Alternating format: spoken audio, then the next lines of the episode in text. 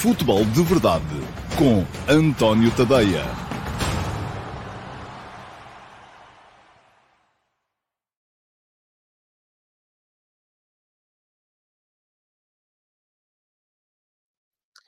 Olá, muito bom dia a todos, sejam muito bem-vindos à edição número 693 do Futebol de Verdade. Hoje é quarta-feira, é dia 16 de um, novembro de 2022. Faltam quatro dias para começar o Campeonato do Mundo, é já no domingo.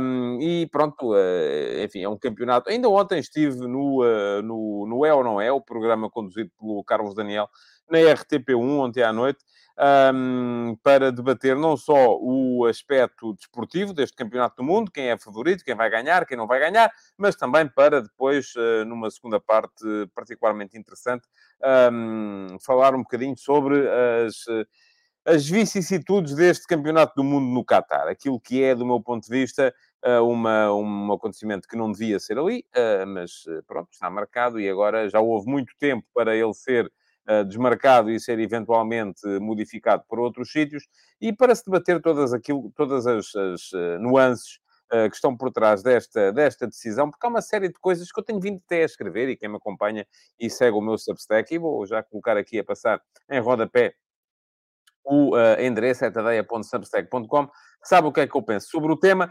uh, nomeadamente algumas uh, nuances que é preciso distinguir. A primeira delas, o facto de a corrupção não ser um exclusivo do futebol. Ela existe no futebol, como existe na sociedade, a corrupção tem a ver com o dinheiro, não tem a ver com o futebol. Uh, onde quer que haja dinheiro, há, há, há, a perspectiva de poder haver corrupção.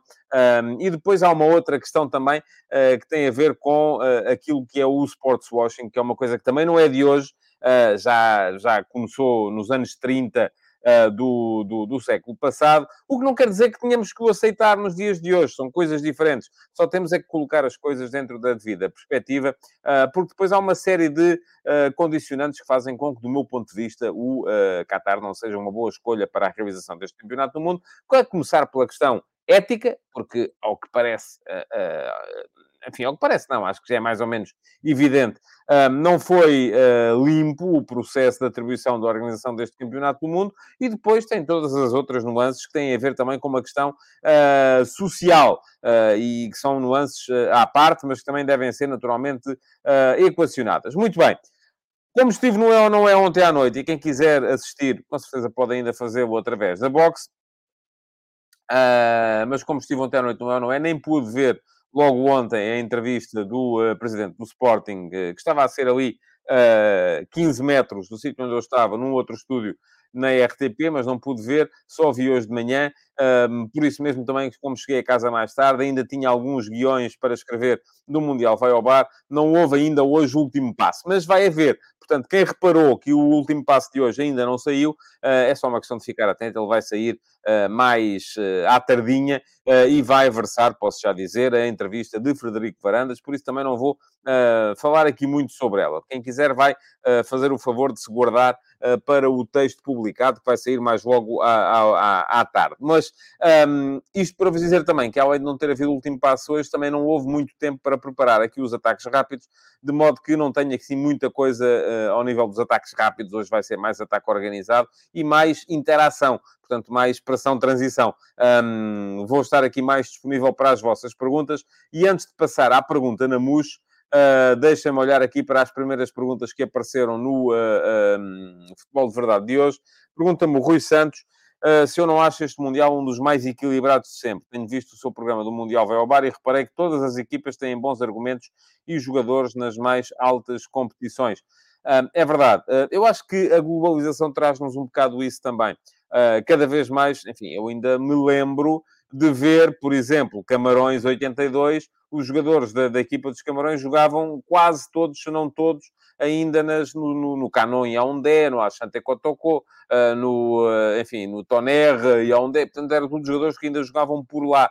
Tal como os jogadores da Argélia, já havia alguns em França, mas a maior parte deles ainda jogavam por lá. Hoje em dia já não é assim. As mesmas equipas que vêm da Ásia, que vêm da África, já têm estrelas a jogar nos principais campeonatos e isto significa que já vão com outro nível de preparação para o campeonato. Acho que vai ser, de facto, um, enfim, eu não, não quero dizer que depois os jogos sejam equilibrados, até podem não ser. Agora, aquilo que uh, fica mais complicado é, antes do Mundial, virmos aqui dizer quem é que o vai ganhar? Eu tenho uma favorita uh, principal, uh, que é a Argentina, já o disse aqui, creio eu, algumas vezes. Tenho depois mais três equipas que eu acho que são favoritas e que podem perfeitamente ganhar, que são a Alemanha, a França e o Brasil. E depois tenho uma série de outsiders uh, que, lá está, num dia bom, Portugal pode ganhar a qualquer destas equipas. Num dia mau, também pode perder com o Uruguai e com o Gana ou com a Coreia do Sul. Porquê? Porque está toda a gente já num nível muito, muito, muito aproximado. Uh, Pergunta-me o Bruno Almeida e em caps lock. Oh, Bruno, não me faça isso. Pá. Eu não gosto nada disso, das perguntas em caps lock. Mas vou responder à sua pergunta porque, uh, e vou responder com uma pergunta também. Pergunta-me o Bruno. Desculpa a pergunta. Está desculpado. Uh, mesmo apesar de ser em caps lock, está desculpado. Não acha que você subestima em análises as qualidades do Roger Schmidt, simplesmente dizendo que ele basicamente tem sucesso por causa de manter o 11? Bruno, sabe que eu ontem escrevi sobre o Roger Schmidt. E uh, o seu comentário é no sentido que eu estou a subestimar, porque acho que ele, enfim, quase que está aí a dizer que eu digo que o homem não presta para nada e que só, só ganha por tem o 11. Mas, no entanto, houve muita gente que também comentou a dizer que eu estava a pô-lo nos pincas porque ele nunca ganhou nada, porque vocês têm que se decidir de uma vez por todas. Eu sou... O texto está lá, é o mesmo. Toda a gente leu o mesmo texto. Mas o Bruno, que eh, provavelmente é benfiquista, acha que eu estou a subestimar porque eh, não estou a dar o devido valor àquilo que o Roger Schmidt está a fazer.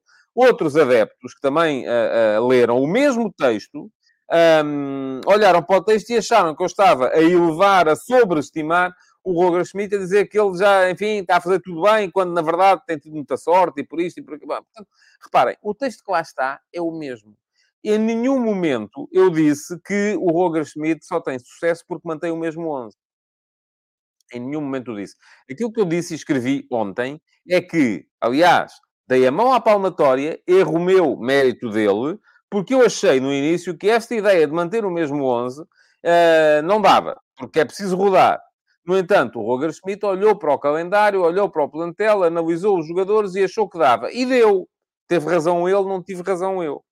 Agora, se o Bruno consegue olhar para aquilo que eu disse uh, e dizer que eu estou a dizer que ele só ganha porque manteve o mesmo 11, eu nunca disse isso, Bruno. Lamento desapontá-lo e uh, uh, vai ter que encontrar outra coisa para, um, para poder achar que eu estou contra si ou contra o seu clube, ou, é uma coisa que os adeptos também gostam muito, é de ir aos, aos comentadores, jornalistas, à procura de validação das suas opiniões e depois, quando não é exatamente igual, acham logo que há aqui um complô. Não há complô nenhum, não, não, não, vá, não vá por aí, porque não é isso que está em causa. Pergunta ao Amadou Jaló, bom dia. O, Frederico Varandas disse ontem que a renovação do Ruben Amorim está em cima da mesa. Acha que isso acontecerá mesmo se o Sporting falhar os objetivos da época? Amadou, eu acho que não tem nada a ver com os objetivos da época. Um, acho que o Ruben Amorim continuará no Sporting uh, e renovará eventualmente contrato Uh, se entre ele e o Frederico Varandas houver uma mesma visão e não continuará se não houver uma mesma visão. E o que é que eu quero dizer com a visão? A visão é qual é o projeto, o que é que se quer para o clube. Houve ou não houve sintonia, por exemplo, relativamente ao ponto que eu achei em que Frederico Varandas espalhou ao comprido na, na, na entrevista de ontem, foi relativamente à questão da venda do Mateus Nunes.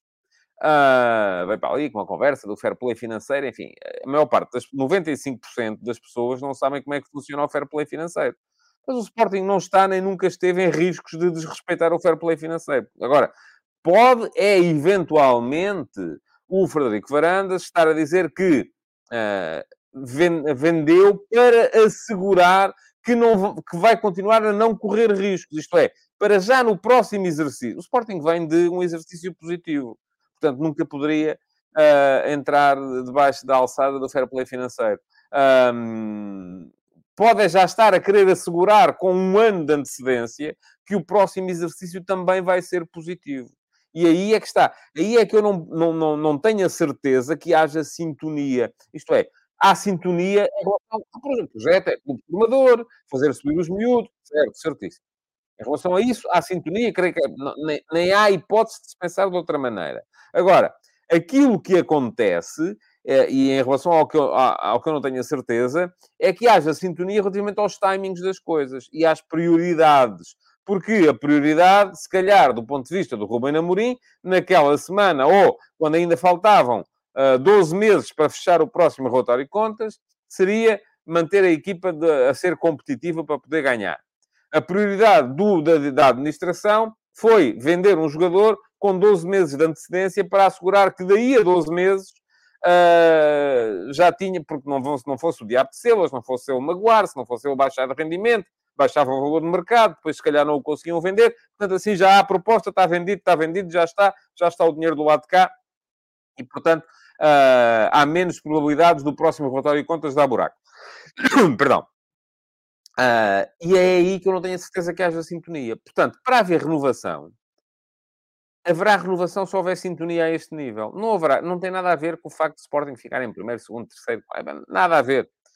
Aliás, o próprio presidente disse ontem, e do meu ponto de vista bem, porque é isso que eu penso também, que uma meia... Aliás, já dei aqui o exemplo do Klopp e logo vieram uh, N comentários a dizer ah, mas o que é que ganhou o Ruben Amorim o que é que ganhou o Klopp? Tem nada a ver. O que é que ganhou o Liverpool, o que é que ganhou o Sporting? Nada, não tem nada a ver. São a níveis completamente diferentes. Agora, uh, uh, o que é que acontece? É a noção de que uma má época desportiva não invalida aquilo que é o trabalho. Pode-se ter uma má época desportiva e, e, não querer imediatamente deitar tudo ao lixo e começar tudo do zero. Uh, aliás, deve-se, porque quem faz o contrário faz uh, errado. Uh, venho só aqui dizer que o Bruno Almeida, entretanto, desligou o Caps Lock, dizer obrigado pelo programa, gosto muito, obrigado eu, Bruno, por estarem aí desse lado. Uh, e em relação, o Paulo Neves está aqui uh, a fazer várias perguntas, mas eu vou-lhe dar uma notícia, Paulo. A sua pergunta hoje é pergunta na mousse, já lá vou. Portanto, uh, tenham a calma que já vamos discutir o seu, o seu tema. bom, vamos, já estamos com 12 minutos de, de, de emissão, portanto, vamos, vamos passar desde já à pergunta na mousse e depois voltamos. Um, voltamos aqui um bocadinho para, para até porque eu creio que vai, vai, vamos ter vamos ter alguns comentários vossos. Deixem-me só ver se há alguns comentários relativamente àquilo que eu já estive para aqui a dizer. Uh, ora, muito bem. Um, o da Caia pergunta qual é o jogo inaugural do Mundial. É o Qatar-Equador, no domingo. Uh, pergunta ao PA93 qual é a ideia de fazer este amigável com a Nigéria, tirando o PEP, todos os demais jogadores vêm sobrecarregados de jogos nos clubes. Se calhar é por a equipa a funcionar, não? Não é? Uh, não me parece mal, vou-lhe já dizer não me parece nada mal. Uh, o Josias Martins Cardoso diz que tem pena que o Carlos Daniel esteja afastado do comentário futebolístico, pois bem, o Carlos vai voltar no, durante o Campeonato do Mundo. Ele ainda ontem me dizia que, uh, pelo menos nos Mundiais, tem que me deixar aqui fazer aquilo que eu quero. Pronto, e lá está. Vamos tê-lo no, uh, nos programas, sobretudo nos programas noturnos da, da, da RTP3. Muito bem. O Baduns pede-me aqui uma opinião sobre a FIFA e os sucessivos escândalos de corrupção. Vou-lhe deixar aqui um link, Baduns. Pronto, uh, já escrevi sobre o tema. É uma questão de dar lá um salto e ler, porque uh, senão a gente não avança. Ou então também pode fazer outra coisa. Eu prefiro que leia o meu texto, mas se quiser ir ver o, o, o É Não É de ontem, também lá está. Uh, também lá está o, exatamente aquilo que eu penso. O Simão, ó oh, Simão, você mete-me em cada uma. Lança um desafio ao Tadeia na sexta, última edição do Futebol de Verdade, antes do início do Mundial, vir equipada à seleção. Veste a bandeira. Vou-lhe já dizer uma coisa, Simão. Não vai acontecer. E não vai acontecer porquê? E a pergunta do Paulo Neves uh, tem um bocadinho a ver com jornalismo.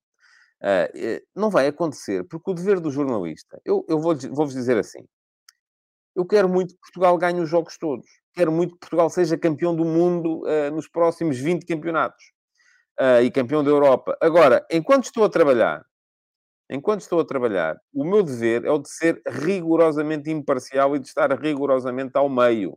Mas, se estiver a comentar os jogos na RTP e a seleção estiver a jogar mal, eu tenho que identificar as razões pelas quais a seleção está a jogar mal, por muito que isso custe a quem quer que a seleção jogue bem. Já assisti, uh, no, por exemplo, no último campeonato do mundo, uh, na, na, na, Rússia, uh, na sala de imprensa havia muita gente com as camisolas também vestidas.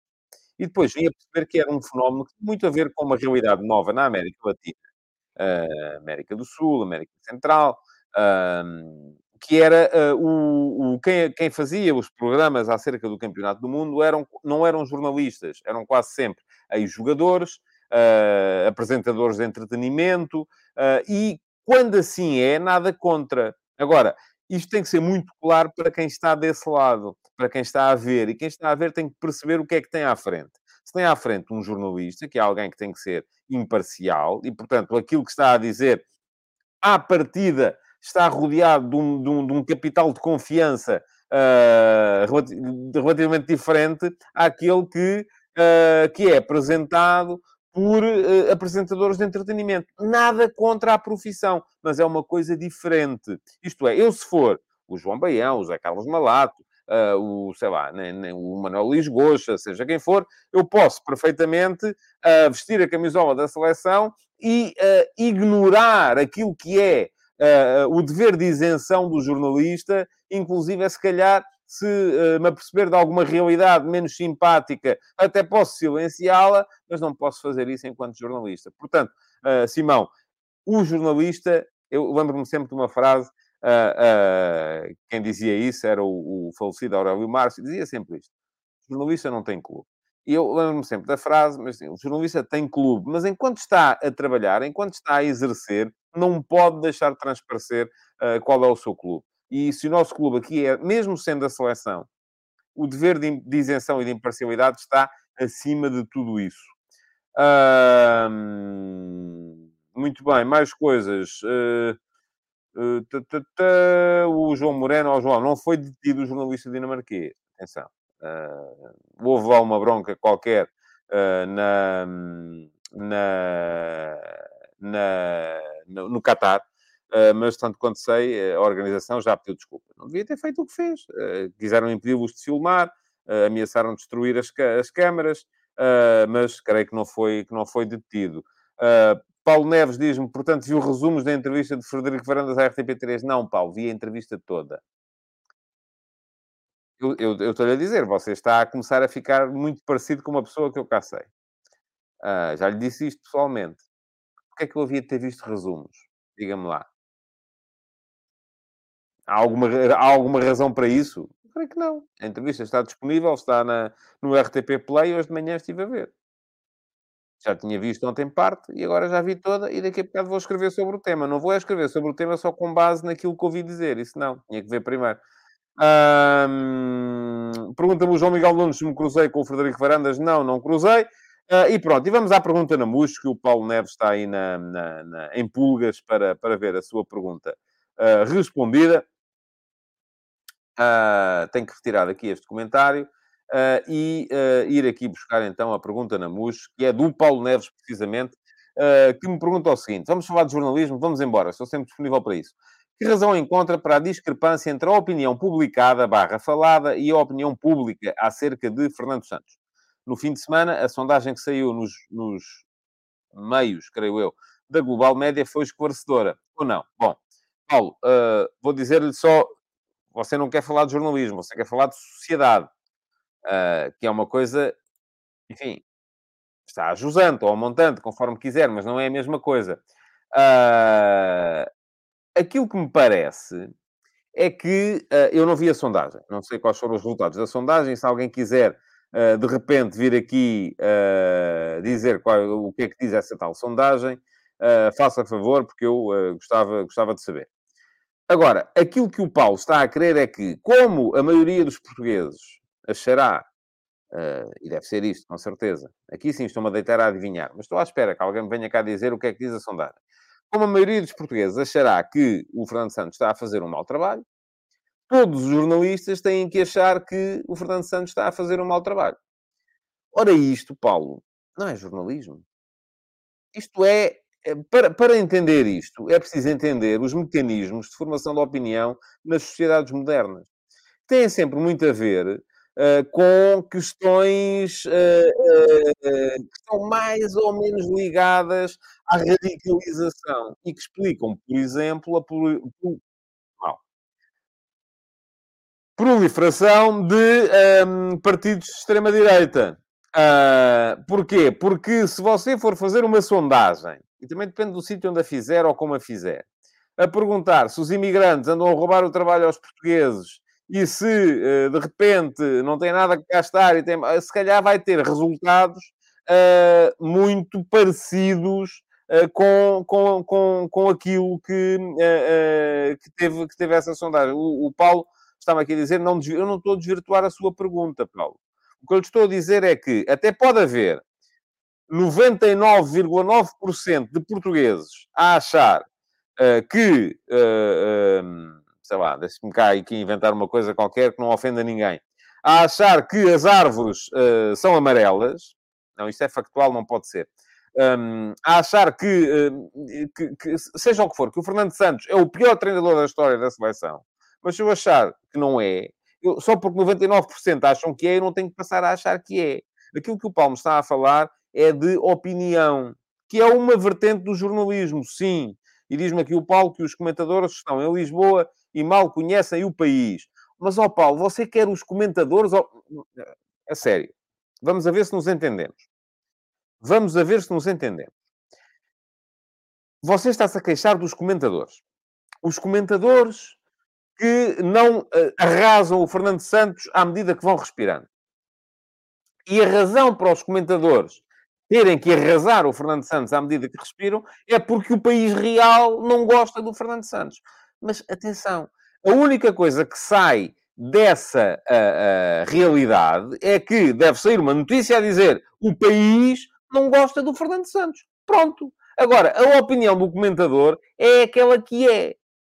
E não tem que mudar só porque o país tem outra. Está-me a entender? Ou não? Eu não sei se o Paulo, enquanto foi jornalista, se uh, uh, escrevia opinião. Mas se escrevia opinião, com certeza que a sua opinião não tinha que ser o máximo denominador comum, não é? Ora, deixa cá ver uh, o que é que a malta acha hoje. Olha, a malta hoje acha uh, que o, uh, o Rafa devia jogar a ponta de lança. Vou escrever aqui um texto a dizer que o... Não, com certeza que não era isso. O Paulo tinha a sua opinião, independentemente daquilo que pensa o país real. Está-me a entender? O Pedro Barreira quer política, mas eu, ó oh Pedro, não vamos por aí. Esqueça. Esqueça lá isso, pá, porque não. Preocupa-me a extrema-direita, preocupa-me a extrema-esquerda, preocupa-me tudo e mais alguma coisa que seja extremado. Sim, é verdade. Muito bem. Uh, e diz aqui o Rafael Mota que a opinião do comentador vale tanto como a minha, nem mais. E aquilo que tem que ser é genuína, verdadeira. Bom, uh, vamos lá. Uh, o João Moreno está a insistir aqui para eu falar no ataque rápido, a dizer que ontem o Cancelo estava chateado no treino. Normal. E fez um filme dos diabos. Não estamos a transformar o futebol num reality show onde colocam uma hipérbole em tudo. Estamos. Infelizmente estamos.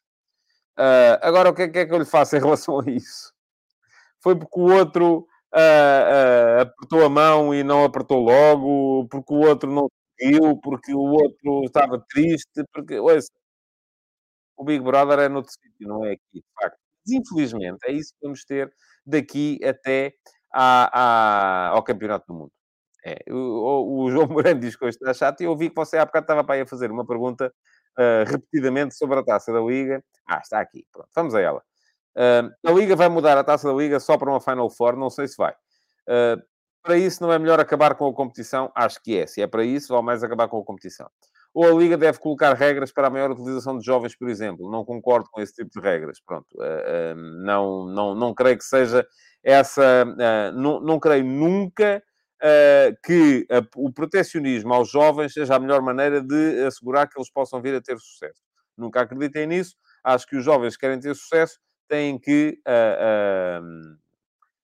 têm que se impor no mundo tal como ele é. Uh, porque se de repente passamos a ter um campeonato em que têm que jogar X portugueses, em que têm que jogar X uh, jogadores formados localmente, é que, ouça, a partir daí, eles depois quando caem no mundo real não estão, uh, não estão em condições de, de, de, de o fazer. Um, diz aqui o Nimrod que não estamos a olhar para a seleção de futebol, mas sim que escolhice, é verdade, mas amanhã aqui vamos olhar para a seleção em termos de futebol. Um, agora, hoje, de facto, temos que uh, falar aqui um bocadinho da, da, da uh, do tema do dia, e o tema do dia que eu escolhi para hoje uh, foi, então, as surpresas deste campeonato. E este, vamos entrar então já no ataque organizado, sem ter ataques rápidos. Um, porque uh, as surpresas deste campeonato têm sido, têm sido algumas. Não, não tem, tirando o Casa Pia, não há assim uma grande surpresa. Todos os anos temos uma grande equipa de sensação. Este ano é o, é o Casa Pia. Antes de entrar no, no, no Casa Pia e nas surpresas do campeonato, deixem-me só lembrar-vos que uh, podem seguir o meu canal e vou deixar-vos aqui o link para o fazerem. Um, e se seguirem o canal, o que é que acontece? Ativem as notificações, cliquem em cima do sino para ativarem as notificações, uh, que é para serem avisados sempre que eu entro em direto. Seja aqui com o Futebol de Verdade, uh, seja com o Mundial Vai ao Bar. Já não falta muito para acabar o Mundial Vai ao Bar. Hoje já é uh, quarta-feira, dia 16. Faltam quinta, sexta, sábado, quatro episódios curtos das tais 32 histórias para vocês brilharem em conversas de amigos acerca do Campeonato do Mundo e mais uma live, vai ser a live da próxima sexta-feira, uh, 19 horas, aqui no meu canal de YouTube, uh, que vai servir para discutir, lá está, a seleção de Portugal. Não é se o Cancelo está triste, se o Ronaldo sorriu, ah, se o Bruno Fernandes coçou a orelha ou se o Vitinha apertou bem os atacadores. Não, isso não me interessa nada. Aquilo que me interessa, de facto, é o futebol da seleção, o que é que podemos esperar da seleção neste campeonato e como vou ter convidados, uh, como convidados malta que esteja, que tenha, que já esteve em campeonatos do mundo, uh, vamos poder também falar um bocadinho sobre aquilo que é a história de Portugal no campeonato do mundo, porque isso interessa sempre, é aquela malta tem sempre muitas histórias para contar. Vai ser sexta-feira, 19 horas. outra coisa, quem quiser também pode ir ao link que está aqui em baixo, tadeia.substack.com, ou então clicar aqui depois na emissão gravada. Uh, porquê? Porque uh, é para subscreverem o Substack e subscrevendo o meu Substack há subscrições gratuitas, há subscrições pagas. As pagas têm mais conteúdos, as gratuitas têm um pacote básico ainda assim uh, interessante e por exemplo, vai-vos permitir receber no vosso e-mail, se fizerem a subscrição uh, agora por volta da hora do almoço, daqui a bocado à tarde, a minha opinião sobre a entrevista do Frederico Varandas ontem à RTP3. Um, portanto, já sabem, é só chegarem lá, subscrever. Já somos quase 4 mil uh, subscritores uh, gratuitos. Uh, queria ver se chegava aos 4 mil antes de começar o Campeonato do Mundo. Portanto, malta, bora aí a fazer força nisso. Quero ter mais subscritores gratuitos para sermos 4 mil antes do Campeonato do Mundo. Mais, os subscritores, mesmo os gratuitos, poderão participar no concurso de prognósticos uh, que vai dar, vai, uh, no final do campeonato, vai premiar 10 de vocês com uh, subscrições premium do meu Substack. Bom, vamos então ao tema do dia. Diz-me aqui o Rafael Mota que somos 5 mil no YouTube. Sim, mas ver é sempre mais fácil do que ler. e, portanto, não é, não, é, não, é bem a mesma, não é bem a mesma coisa. Uh, Pergunta-me aqui o Diogo Garcia se viu os textos lançados por um antigo diretor de comunicação da Federação sobre o que aconteceu nos Mundiais. Sim, vi. Uh, o José Carlos Freitas esteve comigo no Mundial Vai Bar da última, uh, da última segunda-feira. Uh, vi, sim, tenho visto, tenho acompanhado, já conhecia grande parte daquelas, daquelas histórias. Mas, uh, mas sim, uh, vi e tenho acompanhado sempre com. E são histórias engraçadas. Aliás, disse isso ao Zé Carlos no outro dia, no Mundial Vai ao Bar, uh, que me parece que ele poderia perfeitamente tentar, e acho que ele já tentou, mas também não conseguiu, lá está, lançar, um, lançar um livro. Uh, diz aqui o PA93 que o Vitória Sport Clube é uma enorme surpresa, dado o contexto. Está a fazer um bom campeonato, sim, senhores.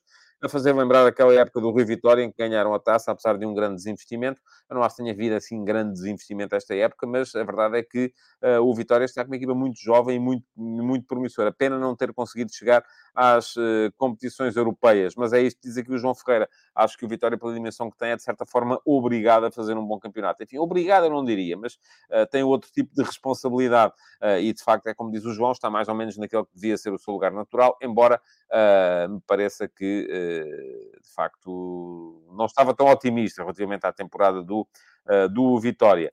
Uh, o Carlos Guiz diz aqui surpresas positivas, Benfica pela regularidade e Casa Pia e Vitória. Pessoalmente não esperava tanto. Negativas, Sporting e Porto, mas tem uh, que ver com o estado do rival. O Gil baixou inevitavelmente, passes e marítimos. Sim, concordo consigo também. Uh, o Vasco Batista vai ser nomeado provedor dos subscritores premium do Substack a dizer que há duas semanas não há F80. Não é verdade. Só não houve esta, na outra houve. Vasco, na outra ainda teve, no dia, uh, na segunda-feira saiu Costa. Uh, tenho andado a mil, Vasco. Eu sei, já vos pedi perdão e posso vir aqui pedir perdão todos os dias uh, por não haver uh, futebol de verdade VIP, por não, não ter havido esta semana, ainda não houve F80. Uh, posso vir aqui todos os dias pedir-vos desculpa, mas a verdade é que com o Mundial vai ao bar, isto foi de tal maneira feito em cima da hora que não deu para, para programar e então está a cair tudo em cima de mim em catadupa e, portanto, não tem havido. Mas vamos retomar. Uh, uh, também não tem havido crónicas de jogo, portanto, houve uma série de coisas que tiveram que ser abolidas porque senão eu não conseguiria uh, cumprir os compromissos que, um, que, uh, que tenho. Bom, um, Uh, a falar do, do, do Galeno. O Galeno é tema, eu acho que sim. É tema. Mas eu, a seleção vamos discutir amanhã e vamos discutir na sexta-feira no, no Mundial Velbar. Agora, quero falar-vos da, um, das surpresas deste campeonato e vou ser muito honesto convosco. Não tive, lá está, não tive tempo para preparar. Portanto, vou pedir aqui a vossa ajuda relativamente àquilo uh, que têm sido as principais uh, uh, surpresas deste campeonato. Olha-se para a tabela e vê-se logo à cabeça de todos o Casa Pia. Gosto muito desta equipa do Casa Pia. É uma equipa que tem uma estrutura defensiva fortíssima, uma estrutura defensiva fortíssima, com o, o, o enfim, no início jogava mais o, o, o Taira e o uh, Neto, entretanto, entrou o Baró. O Baró também se lesionou recentemente. Uh, e o Paulo Neves diz-me para não estar. Eu não estou chateado consigo, Paulo. É que às vezes parece que não percebe aquilo que eu digo. Mas estava a dizer uh, que o, o, o, meio-campo com o Taira, que é um jogador que eu gosto particularmente pelos equilíbrios táticos uh, que é capaz de estabelecer, uh, faz, fazia-o com, com o Neto, já o fez também com o Etec, e, enfim, falo agora com o Baró, que é um jogador que dá outra saída e que me parece que um, tem, sido, tem sido muito importante a forma como é que o meio-campo está, está a funcionar. Dois bons laterais, dois bons laterais. Uh, os centrais são bons também, muito supermente comandados pelo conhecimento do, do, do, Vasco, do Vasco Fernandes. E depois aquilo que é.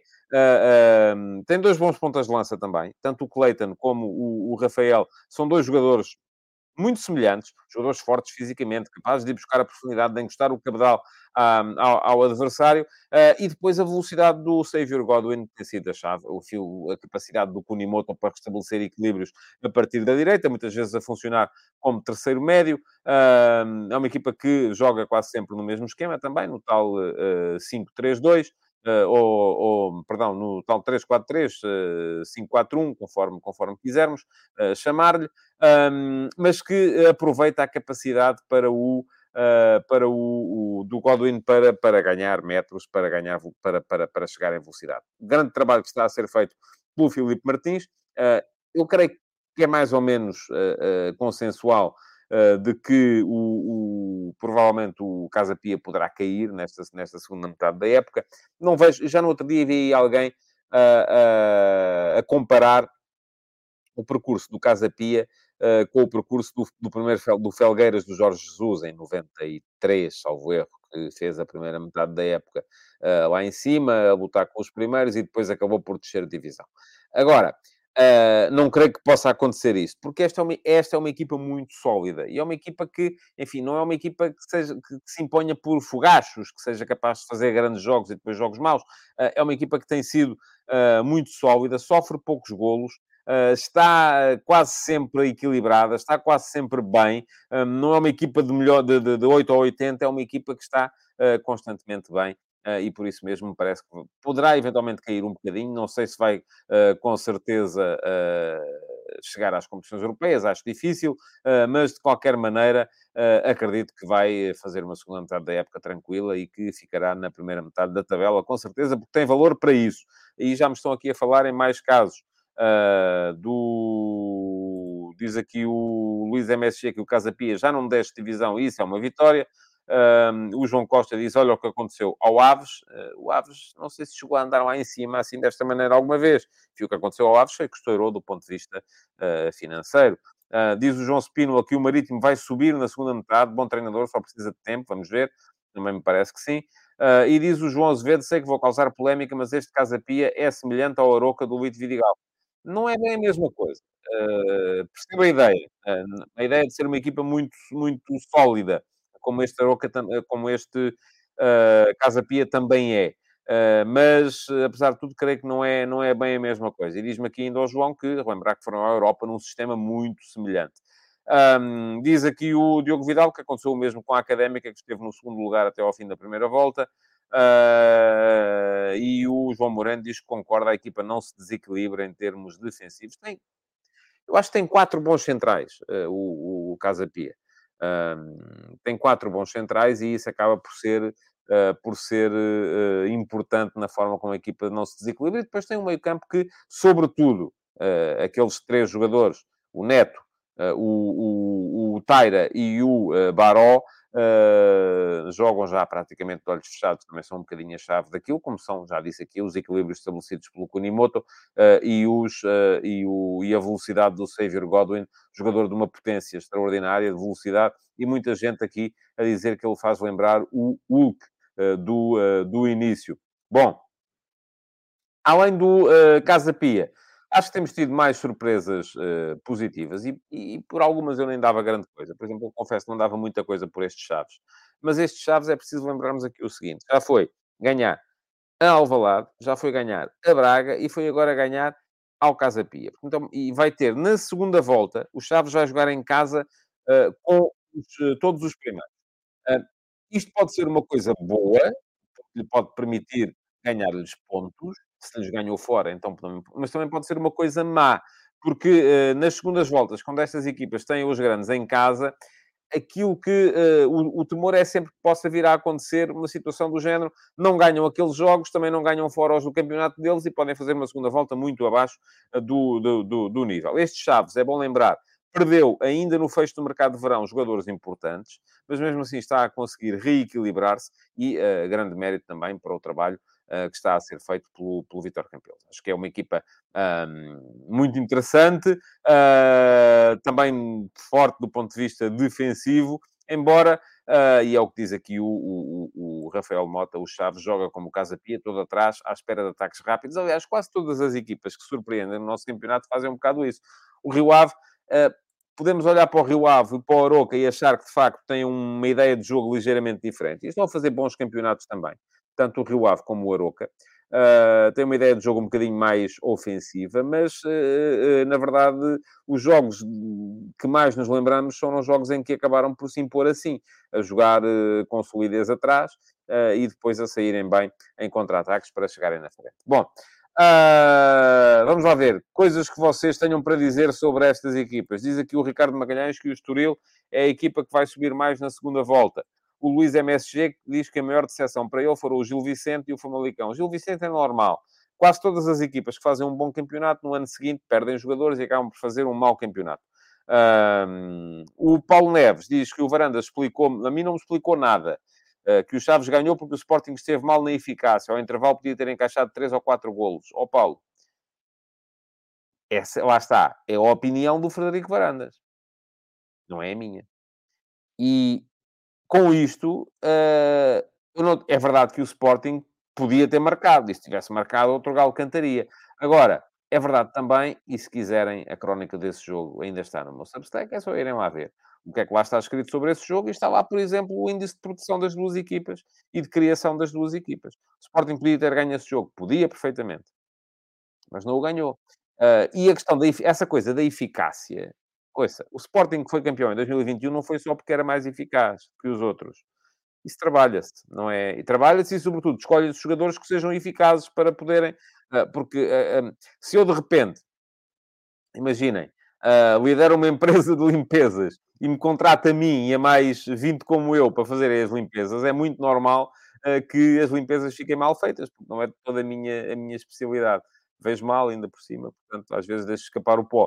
Uh, uh, e a questão aqui é essa. Eu não posso estar aqui, não posso dizer, ah, isso é só uma questão de eficácia, por isso é que uh, a casa não ficou bem limpa. Não é eficácia. É porque não sabem fazer melhor. E se não sabem fazer melhor, tem que se arranjar quem saiba. mas eu já tinha visto o seu comentário, Paulo, no Twitter, e optei agora por lhe responder, porque acho que é uma questão que não faz não faz, não faz muito, muito sentido. Dizem que o João Costa em Braga aos Chaves fez o mesmo, é verdade que sim, um, mas queria ouvir-vos, não era sobre o Sporting, nem o Benfica, nem o Porto, era mesmo sobre as equipas que, uh, que vos surpreenderam uh, no campeonato. O João Azevedo diz aqui uma coisa com a qual eu concordo. O Famalicão pode fazer uma boa segunda volta. gosto do treinador, do João Pedro Sousa, e com o Puma e o Ivan Raime em forma, pode ter um ataque temível. É verdade que sim.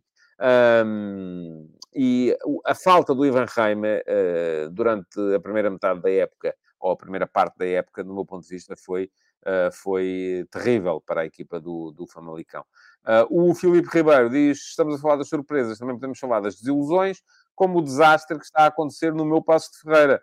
Como se consegue dar a volta a isto, ó oh, Filipe? Não estou a ver muita maneira, se quer que lhe diga. E, sobretudo, aquilo que me parece estranho é que o Passo de Ferreira tenha apostado num treinador com uma ideia e depois, de repente, despede esse treinador e para trabalhar com os mesmos jogadores vai buscar um treinador com uma ideia radicalmente diferente. Aliás, as histórias entre o César Peixoto e o José Mota são míticas, eh, porque eles já eh, trabalharam juntos uh, em, alguns, em alguns sítios e têm uma maneira radicalmente diferente de ver o futebol. Não vou com isto dizer que o César Peixoto tem razão e o José Mota não tem, ou que o José Mota tem razão e o César Peixoto não tem. Uh, simpatizo mais com a ideia de jogo do, do, do, do, César, mas o José Mota já conseguiu mais resultados uh, nestas equipas, chegou a andar à frente da Liga com Leixões.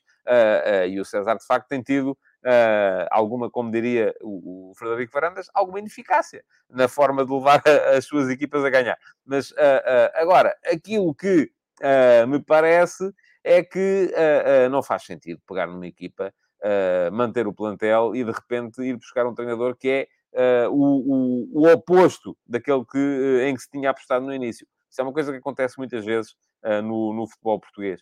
Uh, e que, do meu ponto de vista, não devia, não devia acontecer. Um, bom, uh, conforme vos disse, hoje uh, estive a gravar o Mundial vai ao bar. O que é que isto significa? Não tive tempo para preparar o futebol de verdade. Eu acho que isso se nota. Estou aqui a falar convosco. Vamos a conversar. Não tenho aqui uma, uma narrativa preparada para vos passar. Um, e por isso mesmo, uh, creio que estamos, estamos, a, estamos a chegar ao final. Um, queria lembrar-vos, então, já deixei os links todos já, Uh, que uh, a meio da tarde vai sair então o último passo de hoje, hoje atrasado, porque ainda não tive tempo para o escrever, uh, e que se quiserem voltar amanhã para o futebol de verdade, cá estarei, mais uma vez, em princípio já um programa mais bem preparado para vos falar sobre a Seleção Nacional, e que além disso, hoje, à, hoje à tarde, enfim, já é à noite, às 19 horas, vamos ter mais um episódio curto do Mundial Vai ao Bar. Uh, vai ser aqui no meu canal de YouTube, com uh, patrocínio da MUS, gravado no The Couch Sports Bar. Uh, fomos gravar há bocadinho. Um, ah, ok, pronto. O Tiago Teixeira salvou-se. Eu queria falar sobre isto, mas nunca mais me lembrei. E vamos perder aqui três minutinhos a falar sobre isto. sobre a expressão, porque eu falei aqui disto no outro dia. O, o, o Luís Freitas Lobo,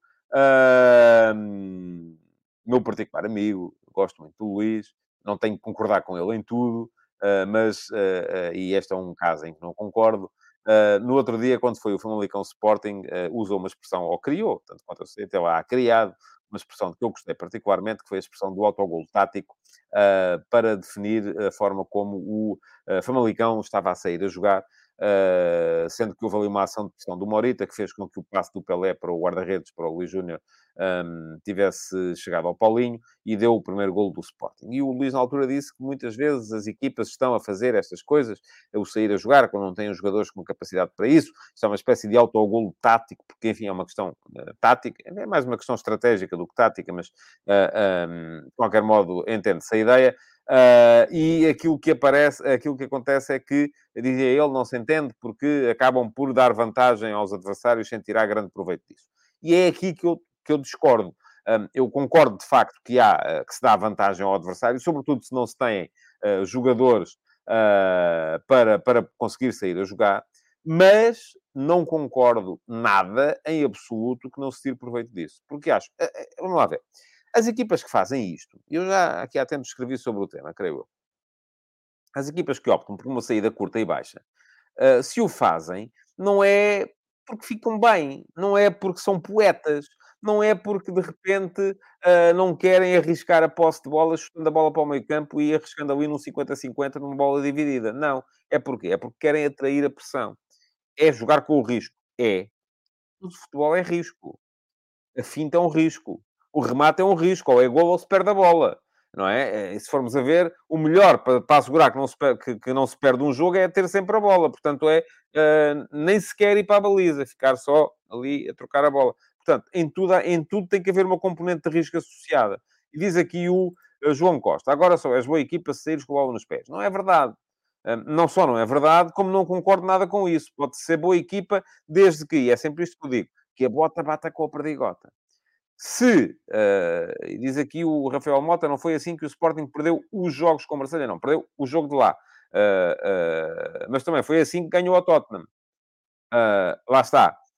A questão é, é preciso que a bota bata com a perdigota. Tem a ver com a forma como se pensa o jogo, com a forma como, se, como, como são os jogadores que se têm, e, e, e, os jogadores que se têm, a forma de jogar tem que servir os jogadores que se têm.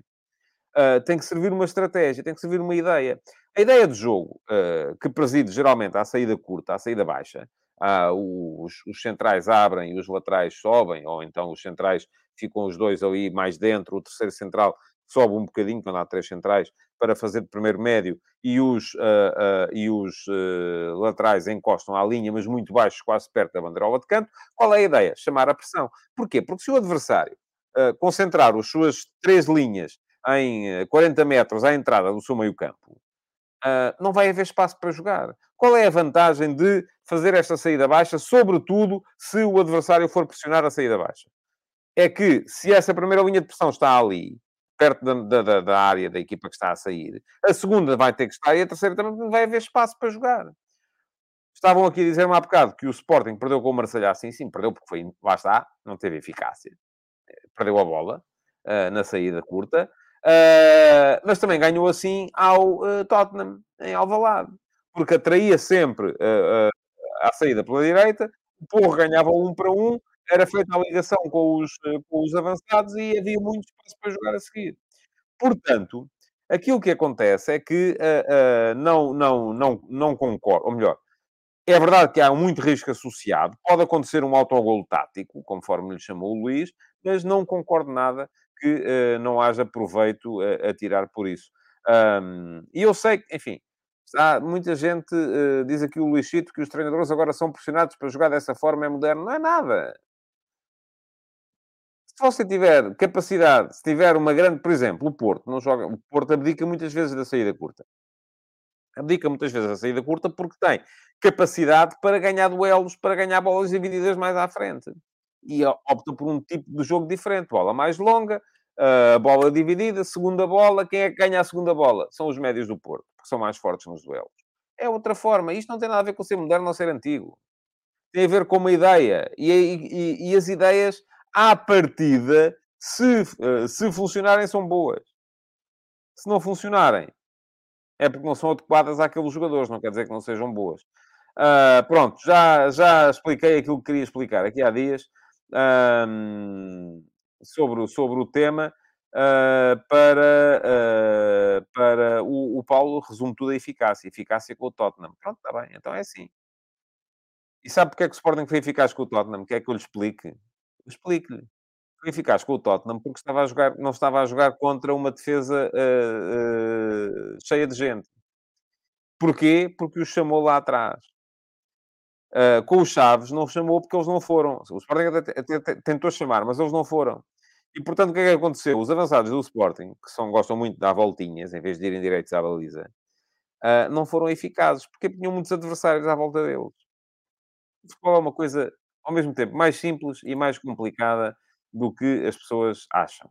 E reduzir tudo, dizer, ah, hoje ganhámos porque fomos eficazes, ontem perdemos porque não fomos eficazes, amanhã empatamos porque tivemos a mesma eficácia do adversário. Enfim, não é, o futebol não é isso.